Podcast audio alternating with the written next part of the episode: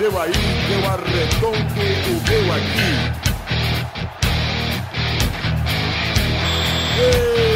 Está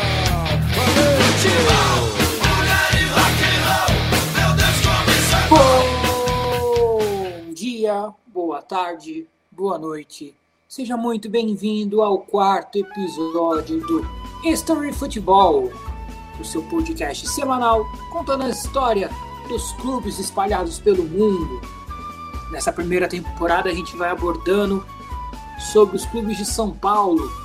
Já falamos sobre o Palmeiras, sobre o Corinthians, sobre a Portuguesa e hoje vamos falar do Santos Futebol Clube, o time do Pelé, o time de Neymar, o time de Robinho, de Serginho Chulapa, de Diego, de Paulo Henrique Ganso, de Coutinho, de Pepe e de muitos ídolos. Eu sou o Vinícius Pimentel e te convido a vir comigo nessa incrível história pelo Santos Futebol Clube. Foi no início do século XX que a cidade de Santos começou realmente a ser grande na sua importância para o Brasil. O Porto de Santos despontava como um dos maiores do mundo. Por ele passava a maior parte do café, produto forte na época, exportado pelo país. A vida social do município crescia rápido, movido a dinheiro dos barões do café e de seus negócios milionários com o porto. Em 1912 já era a principal cidade exportadora de café do mundo. O negócio ia bem e a cidade atraía cada vez mais o dinheiro dos fazendeiros do interior.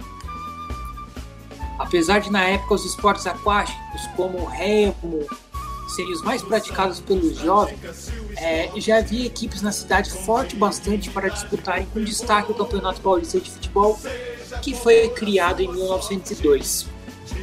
O Esporte Clube Americano, fundado em 1903, e o Clube Atlético Internacional, fundado em 1902. O Internacional foi extinto em 1910 e o americano mudou sua sede para São Paulo, deixando alguns praticantes do futebol descontentes e que decidiram então criar o seu próprio clube na cidade.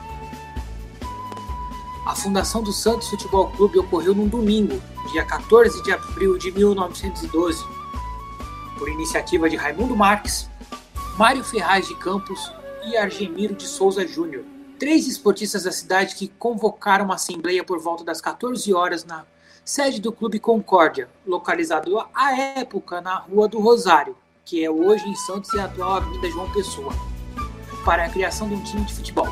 Durante a reunião foi discutido o nome para a agremiação.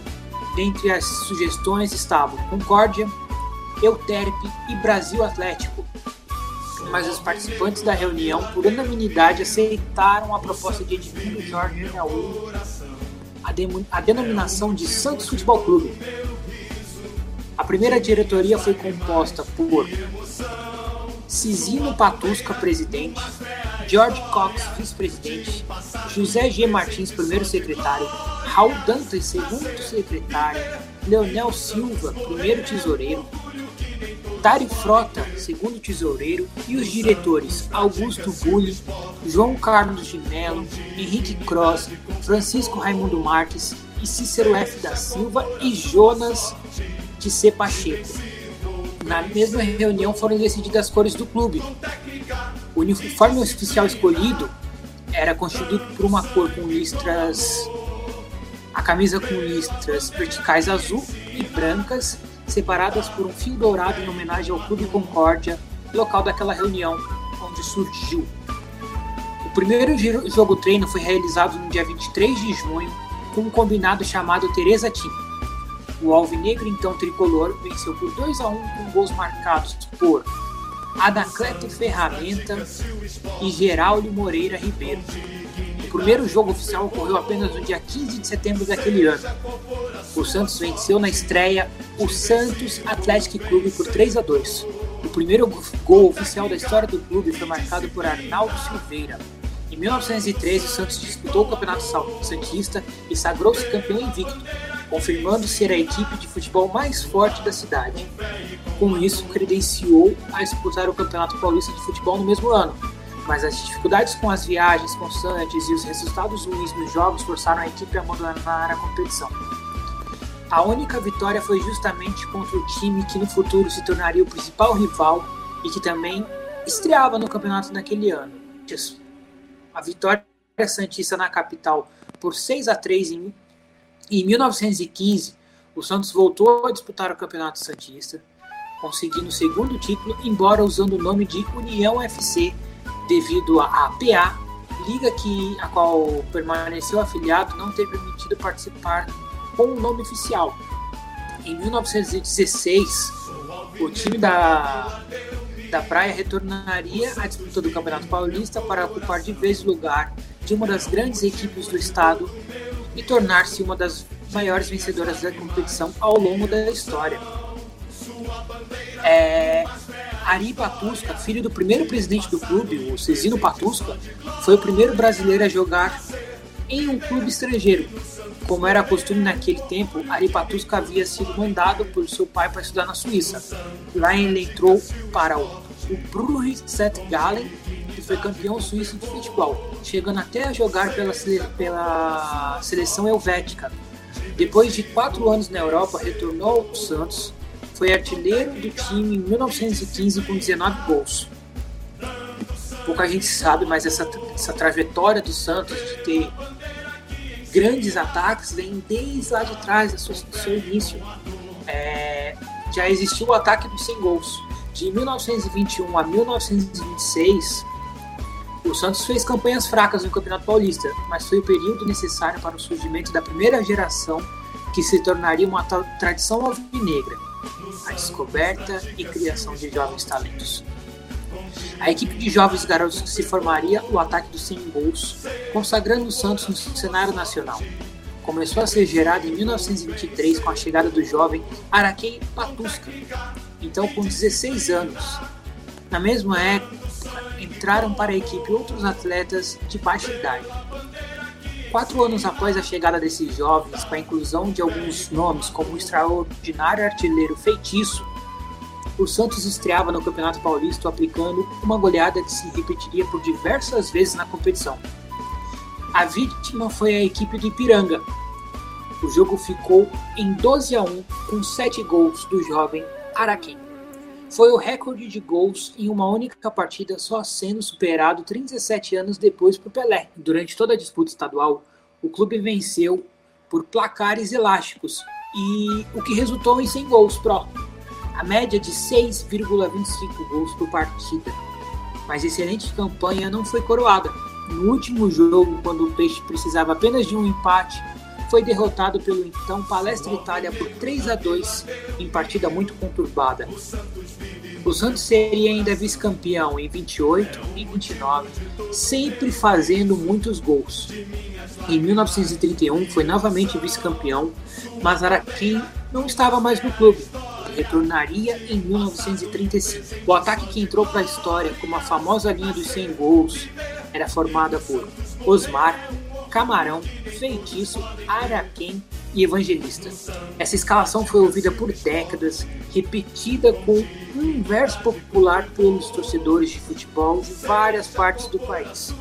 O marco histórico do ataque dos 100 gols foi resultado de um trabalho de característica, que mais tarde valeria um trecho do hino oficial do clube, técnica e disciplina. Primeiro título paulista, é, o Santos que vinha batendo na trave, quando o assunto era ganhar o Campeonato Paulista, finalmente superou seus rivais e começou, no dia 17 de novembro de 35, a escrever uma história vitoriosa. O adversário naquele dia era o Corinthians, e o Santos, que tinha somado 18 pontos em seu último jogo na competição, precisava apenas de um empate para assegurar o primeiro título paulista. Ambos alvinegros e ainda o Palestra Itália tinham chances de título, e as duas últimas partidas do campeonato eram verdadeiros confrontos diretos.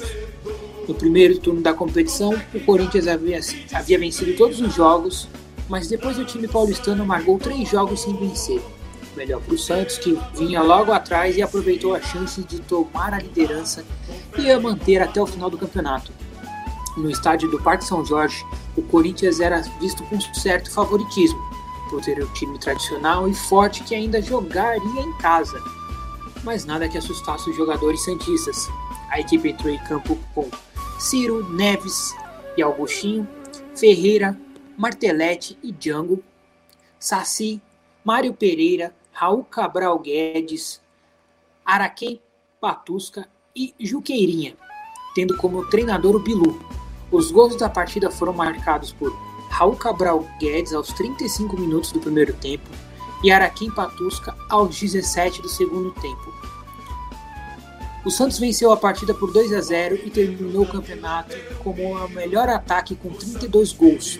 Assim, o Santos conquistava seu primeiro título paulista. Nos anos 40, o Santos não conseguiu nenhum título estadual, mas a partir da segunda metade da década, quando a presidência foi assumida pelo ex-goleiro Atier Jorge Couri, passou a dar mostras de sucesso que o Santos teria anos mais tarde.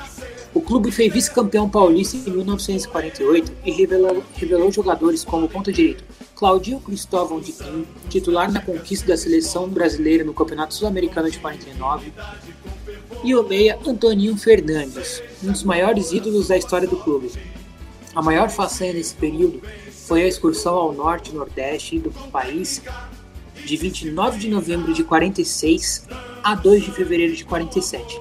Até ali, nenhum time brasileiro tinha feito excursão tão longa àquela perder.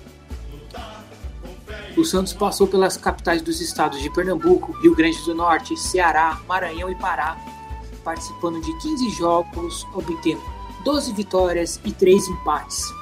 O prenúncio da grande fase do Santos começou em 1955, quando depois de 20 anos voltou a ser campeão paulista, tendo o atacante Emanuele Del Vecchio artilheiro da competição com 23 gols. Em 1956, chegaria a Vila Belmiro trazido pelas mãos de Valdemar de Brito, o menino Pelé, de 15 anos, que deu de novo um impulso à história do Santos, levando a conquistas que enalteceram o futebol brasileiro no planeta.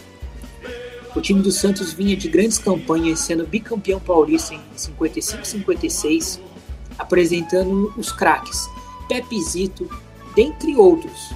Com Pelé, o time se tornaria uma um dos maiores da história, uma verdadeira máquina. Pelé marcou seu primeiro gol com a camisa do Santos num amistoso com o Corinthians de Santo André, jogo em qual o time da Vila Belmira venceu por 7 a 1.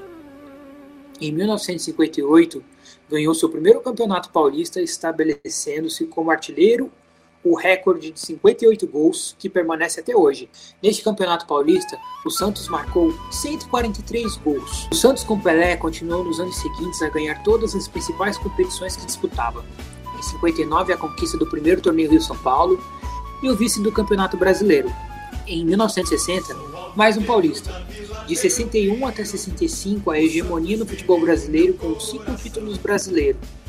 Então, Taça Brasil e foi em 61, no jogo válido pelo torneio Rio São Paulo contra o Fluminense, que Pelé marcou o famoso gol de placa, que foi homenageado pelo jornalista Joamir Betting com uma placa. Em 1962 e 63, o bicampeonato sul-americano da Copa Libertadores da América e o bicampeonato intercontinental ou mundial de clubes, como os torcedores falam e como foi reconhecido pela FIFA. Só não ganhou todos os campeonatos paulistas de 55 até 69, pois que nem eu falei no campeonato no episódio passado, o, o Palmeiras tinha acabado de montar a sua academia de futebol e conseguiu interromper a sequência de tempos em tempos. Em 67, o Santos daria início ao seu segundo tricampeonato paulista, em 1968, o time com grandes revelações como Clodoaldo, Edu, Abel e Toninho Guerreiro, além do Pelé, voltaria a conquistar outra série de títulos nacionais e internacionais, como a Supercopa Sul-Americana e a Recopa dos Campeões Intercontinentais de 1968, além de mais um Campeonato Paulista e um Campeonato Brasileiro.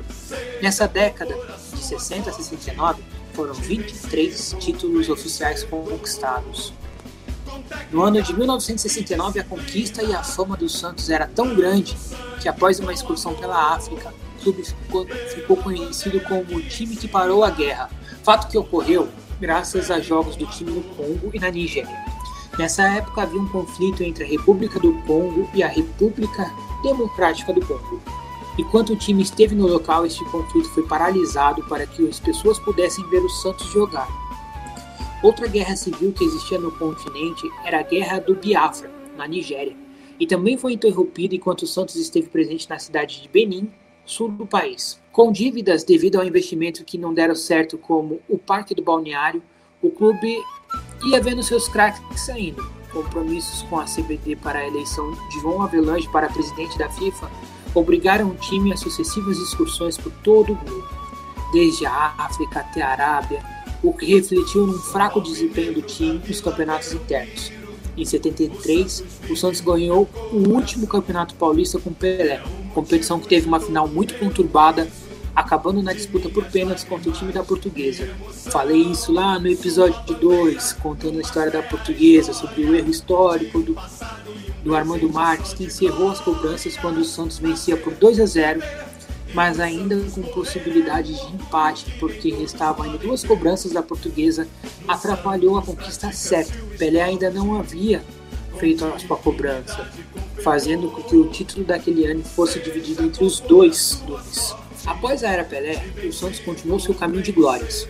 Em 1978, Chico Formiga, ex-atleta do clube, formou um time campeão, os Meninos da Vila, apelido dado pela juventude dos atletas da equipe, conquistaram o Campeonato Paulista de 78 e destacaram-se na época Juari, João Paulo, Pita, Ailton, Ailton Guira e Newton Batata. Em 83, o Santos montou uma equipe forte, trazendo para a Vila jogadores consagrados como Serginho Chulapa e Zé Sérgio, do São Paulo, e Paulo Isidoro, do Atlético Mineiro e conseguiu disputar a final do Campeonato Brasileiro de 83 com o Flamengo de Zico, vencendo a primeira partida no Morumbi por 2 a 1 mas na final do Maracanã, jogando com alguns desfalques, o Santos acabou apenas com o vice-campeonato. Com o reforço do goleiro Rodolfo Rodrigues, a equipe confirmaria sua competitividade e se sagraria campeão paulista de 84, tendo como presidente Milton Teixeira Após esse título, o Santos só voltaria a uma final de campeonato nacional em 1995, enfrentando o Botafogo. O Santos vinha animado após uma vitória histórica na partida semifinal contra o Fluminense por 5 a 2, com grande atuação do ídolo santista da época, o Giovani. Mas na final contra o Botafogo, o Santos empatou e acabou novamente com o vice-campeonato. No jogo em que a arbitragem foi grandemente contestada, os Santistas reclamam do árbitro Márcio, Márcio Rezende de Freitas anulação do gol e também a validação do gol e impedimento do botafoguense Túlio Maravilha. O Santos voltaria ao vencer no torneio de São Paulo de 1997 e a Copa Comembol de 1998, competição que foi a percussora da atual Copa Sul-Americana derrotando o Rosário Central da Argentina na final. O, o Alvinegro venceu por 1 a 0 na Vila Belmiro e mesmo com todo o clima hostil no estádio gigante de Aroitó, saiu campeão após empatar 0 a 0. Em 99, Marcelo Teixeira se torna presidente, pegando um clube com uma enorme dívida. A administração primeiramente tentou montar um grande time com jogadores renomados e ao mesmo tempo investiu forte na base no patrimônio e na estrutura, reformando o estádio e fazendo um CT de primeiro mundo, mas no início de 2002, o ano em que o clube completara 90 anos, os grandes jogadores haviam saído sem conseguir títulos, apenas um vice-campeonato paulista em 2000, e o Santos teve que voltar suas atenções às categorias de base para recompor o elenco. A solução caseira deu certo e o Santos encerraria aquele ano com a conquista pela sétima vez do Campeonato Brasileiro. O time que conseguiu ser campeão foi basicamente formado na Vila Belmiro, montado pelo treinador Emerson Leão, tirando da base para a equipe principal garotos que seriam conhecidos como os novos meninos da vila, e que viraram febre no Brasil inteiro a dupla Diego e Robin. Se tornaram símbolos de um futebol vistoso e alegre, juntos de Renato, Elano, Alex e Léo. No ano seguinte, com a base mantida, o Peixe chegou ao vice-campeonato da Libertadores e do Campeonato Brasileiro. Em 2004, o time mostrou toda a sua força entre os oito melhores times do continente, perdendo nas quartas de final da Libertadores para a campeã Once Caldas da Colômbia. No Campeonato Paulista foi até as semifinais. O ano foi fechado com chave de ouro com a conquista do oitavo título brasileiro. Com uma equipe liderada pelo técnico Vanderlei Luxemburgo, a base de 2002 e reforços como Ricardinho e David, o time encerrou o torneio de pontos corridos disputado até a última rodada com o Atlético Paranaense e conquistou mais uma vez o Campeonato Brasileiro. A conquista foi marcada pelo episódio do sequestro da mãe do Robinho, que mesmo com todo o aspecto emocional envolvido, ajudou o Santos a ser campeão brasileiro. Após três anos consecutivos de vitória, com conquistas de dois campeonatos brasileiros e a chegada da final da Copa Libertadores da América, o Santos começou o ano de 2005 tentando manter o ritmo. O maior jogador, até então na época, após a era Pelé, Robinho, permaneceu no clube durante o primeiro semestre, mas após a sua saída para o Real Madrid, o Santos ficou prejudicado em seu desempenho. Para completar, David e Léo também saíram, o que deixou a equipe completamente desfigurada e enfraquecida. Para restaurar a equipe, o Peixe contratou o craque e ídolo Giovanni, mas que viria a apresentar um desempenho estável e os dois atacantes repatriados, Luizão, que se mostrou fora de forma, e Claudio Pitbull, que marcou apenas dois gols, o ano também foi tumultuado com relação a técnicos, começando com Oswaldo de Oliveira para a substituição de Vanderlei Luxemburgo devido à sua saída para treinar o Real Madrid, passar ainda como treinadores Alexandre Galo e Nelson Batista, terminando com um Serginho Chulapa que levou o Santos interinamente. Após a fraca atuação na Espanha, Luxemburgo retorna em 2006 como treinador da equipe santista, sinalizando grandes investimentos para o ano da Copa do Mundo. Em 2006, a equipe foi inteiramente renovada. Várias contratações foram feitas, com os campeonatos andando, o que prejudicou o conjunto da equipe. Mesmo com esse fator desfavorável, Luxemburgo conseguiu manter a equipe em alto nível da competição durante o Campeonato Paulista e se aproveitando de um dos principais adversários estarem com atenção divididas entre as participações da Copa Libertadores da América, o Santos conquistou o Campeonato Paulista de 2006. Foi o fim de um período de 21 anos sem levantar a taça da Federação Paulista de Futebol. O time entraria ainda para a história dois recordes como a única equipe que venceu todas as partidas jogadas em seu estádio, 10 partidas no total, e que marcou gols em todas as partidas do campeonato, 19 partidas no total, marcando 33 gols. O time histórico consagrou esse título com a vitória de 2 a 0 contra a Portuguesa de Desportes sobre a modalidade de pontos corridos. Foi composto por Fábio Costa, Luiz Alberto, Júnior Manzur, Ronaldo Chiaro, Kleber, Fabinho, Maldonado, Kleber Santana, Rodrigo Tabata, Reinaldo e Geilson. Já pelo Campeonato Brasileiro, conquista direta a disputa da Copa Libertadores da América de 2007, com o quarto lugar na competição nacional. Em 2007, com uma campanha impecável na primeira fase do Campeonato Paulista, o Santos conquistou o direito de jogar com vantagem nas fases semifinais e finais do campeonato. Aproveitando-se desta vantagem, o Santos elimina o Bragantino nas semifinais, 0 a 0 no primeiro e no segundo jogos, e o São Caetano conquistando o bicampeonato paulista 2006 e 2007. O time que conquistou o bi foi a campo com Fábio Costa, Maldonado, Adailton, Ávalos e Kleber, Rodrigo Souto, Pedrinho, Kleber Santana, Zé Roberto, Marco Aurélio e Jonas. Entraram ainda Carlinhos, Rodrigo Tabata e Moraes, que fez o gol do título. Em 2008, com muitas mudanças de técnicos e jogadores, o Santos fez campanhas irregulares no Campeonato Paulista, na Copa Libertadores e no Campeonato Brasileiro. No torneio estadual, um começo amassador, no qual a equipe rondou a zona de rebaixamento.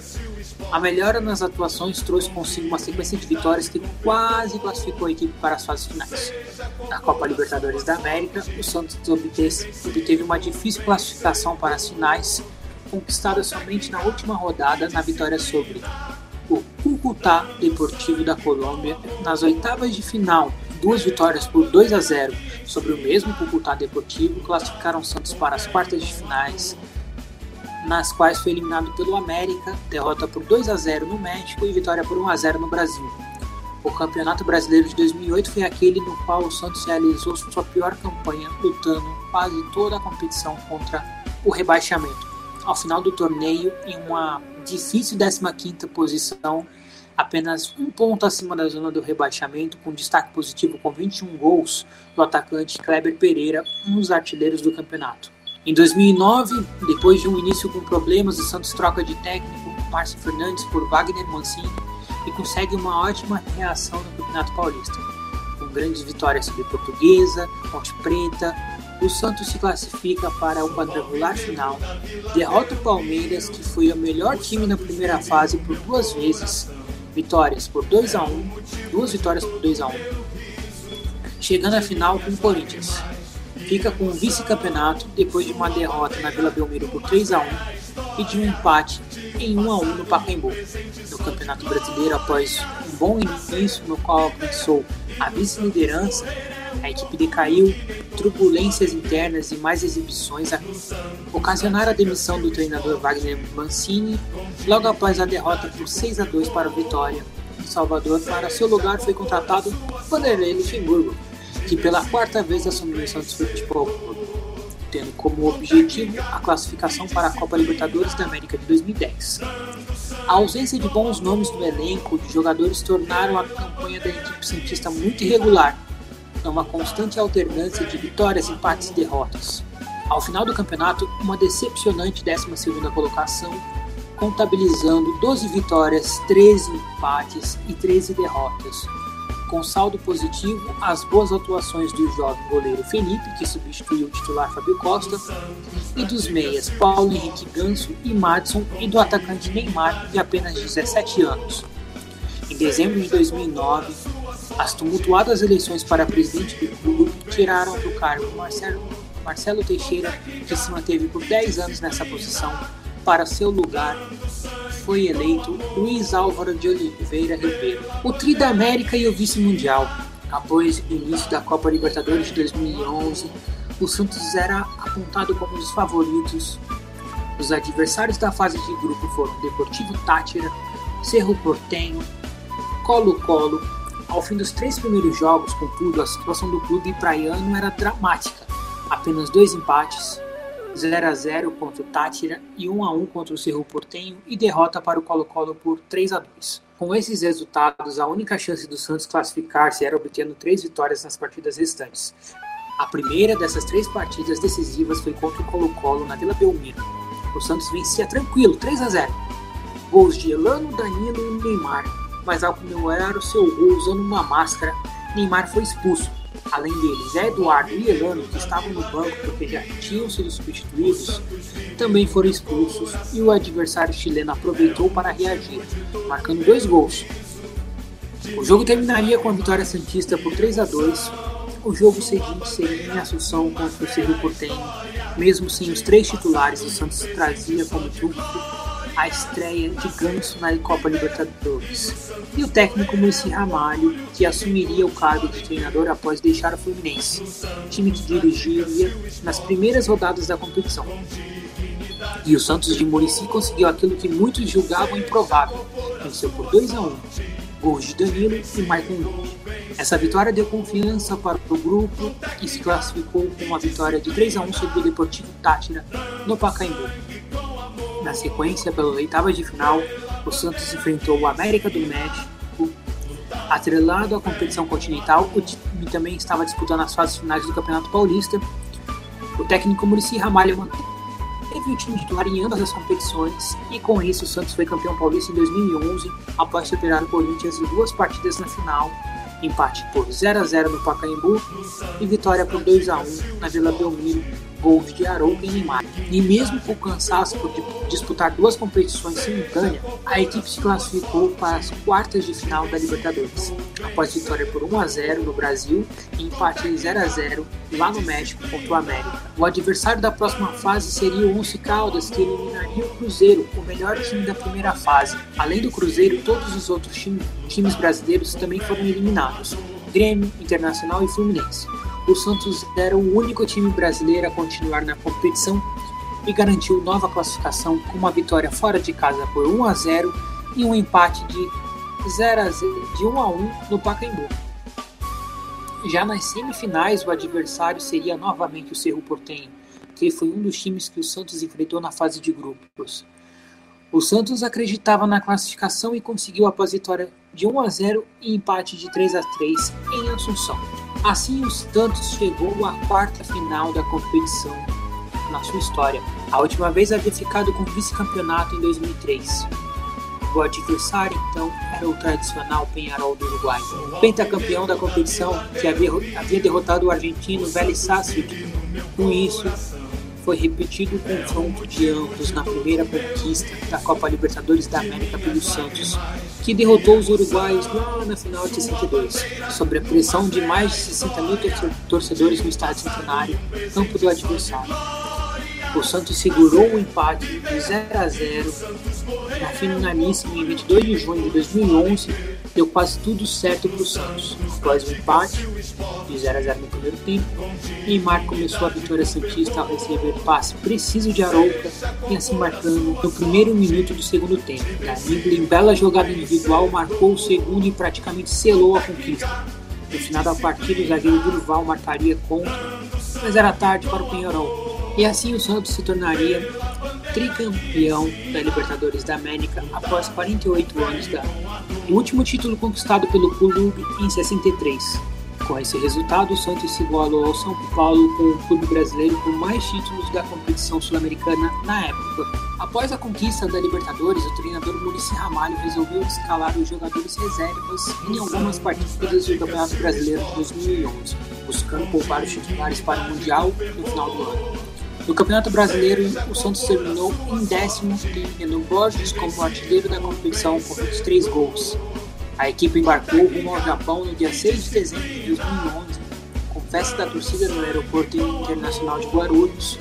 O time fez uma escala em Frankfurt antes de prosseguir para Nagoya. Dos titulares que embarcaram, somente o volante Adriano não podia viajar, causa de uma grave lesão no tornozelo direito sofrido na partida contra o Atlético Goianiense no Campeonato Brasileiro. A estreia do clube na competição foi no dia 14 de dezembro, quando o Santos derrotou o Kashima Reis 3 a 1 com gols de Neymar, Borges e Danilo, garantindo a vaga para a final no dia 18 de dezembro. O Santos encarou a grande equipe do Barcelona e foi derrotado por 4 a 0 com dois gols de Messi um de Chave e outro de Fábricas. Com a derrota, o Santos ficou com o vice-campeonato mundial. Isso aí foi um pouquinho da história do Santos, é, da trajetória que a gente falou aí. Agora vamos falar sobre os, os principais os jogadores que mais vestiram a camisa do Santos durante a sua história. A gente tem em décimo lugar o Coutinho com 450 jogos. O Léo lateral esquerdo, com 456 em nome. O Tite, 472 jogos. Clodoaldo, 512 jogos. Edu, 584 jogos. Dorval, 610 jogos. Lima, 692 jogos. Seuzito, 733 jogos em terceiro lugar. Pepe, o da Vila, 741 jogos. E Pelé, com 1.116 jogos com a camisa do Santos, é o jogador que mais vestiu a camisa do Santos. Vamos falar dos treinadores. Os treinadores, desde que o Santos se profissionalizou, esses são os treinadores que dirigiram o Santos. Eu vou falar alguns aqui. A gente tem o Lula, com 943 jogos, 619 vitórias, 144 empates e 180 derrotas liderando. Depois ele tem o Antônio Fernandes com 397 jogos, seu Pepe com 371 jogos, Vanderlei, Vanderlei Luxemburgo, quarto lugar com 305 jogos, Emerson Leão com 275, Chico Formiga, 250 jogos, Dorival Júnior, 190 jogos, Maurício Ramalho, 150 jogos, Geninho, 142 jogos, Castilho, 126 jogos. E Bilu, com 114 jogos. Falar do Santos e não falar dos seus principais artilheiros seria uma grande, grande injustiça, né?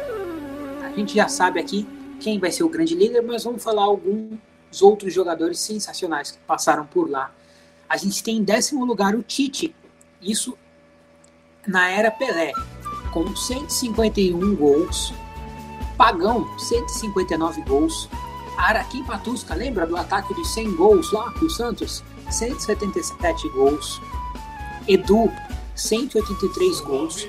Dorval, 198 gols. Feitiço, também do ataque de 100 gols, 216 gols. Herreiro, 283 gols. Coutinho, 370 gols. Pepe, 405 gols e impressionantes 1.091 gols de Pelé, quase uma média de um gol por partida. Mas a gente tem os artilheiros pós-Pelé. A gente tem o Giovanni com 73 gols, o Guga com 74 gols, o Gabigol com 83 gols, o Kleber Pereira com 86 gols, Ricardo Oliveira 91 gols, Juari 101 gols, João Paulo 103 gols, Serginho Chulapa 104 gols, Robinho 111 gols e Neymar com 138 gols. Vou trazer um outro dado para vocês aqui, o Santos, que são os estrangeiros que mais atuaram, os estrangeiros com mais gols e os treinadores, alguns treinadores estrangeiros que passaram pelo Santos. Dos que mais atuaram, a gente tem o Soteudo em décimo lugar, o Galvão em nono, Maurício Molina em oitavo, Maldonado em sétimo, o Carlos Sanches em sexto, Ayala em quinto, o Copete em quarto, o Sejas em terceiro, Rodolfo Rodrigues em segundo e o Ramos Delgado liderando ali, disparado como estrangeiro que mais atuou pelo Santos. Dos artilheiros, a gente tem o Joel Camaronês em décimo lugar, o Montilho, o argentino, em nono, o Derlis Gonzalez em oitavo, o Miralas, Mirales em sétimo, o Molina em sexto, o Soteudo venezuelano, hoje ídolo do Santos em quinto, Maurício Molina, colombiano em quarto, Echevarieta em terceiro, Carlos Sanches em segundo e Copete em primeiro. Aí impressionante o desempenho do Copete e do Carlos Sanches, né? O Carlos Sanches ainda tá, o Copete não mais. Aí dos treinadores a gente tem uruguaio. Ricardo Dias de, em 44, Ramos Delgado, argentino em 77, Ramon Plateiro em 19, Pedro Mazuelo em 34, Luiz Comitante em 51, uruguaios também, e Juan Carlos Bertroni, uruguai em 16. O que fica é, claro aqui no, no início da história dos times brasileiros, o tanto de técnicos uruguaios, é pelo fato do, do Uruguai até então, no início do século XX, ser o bicampeão olímpico e o bicampeão mundial, né? Então, era aquela academia de futebol a referência de futebol no futebol sul-americano. Então, por isso, muitos treinadores, muitos treinadores e jogadores estrangeiros uruguaios passaram pelo Santos e por outros clubes brasileiros também, como Corinthians, Palmeiras e, e Portuguesa. Até agora, eu ainda vou falar de mais clubes que passaram estrangeiros.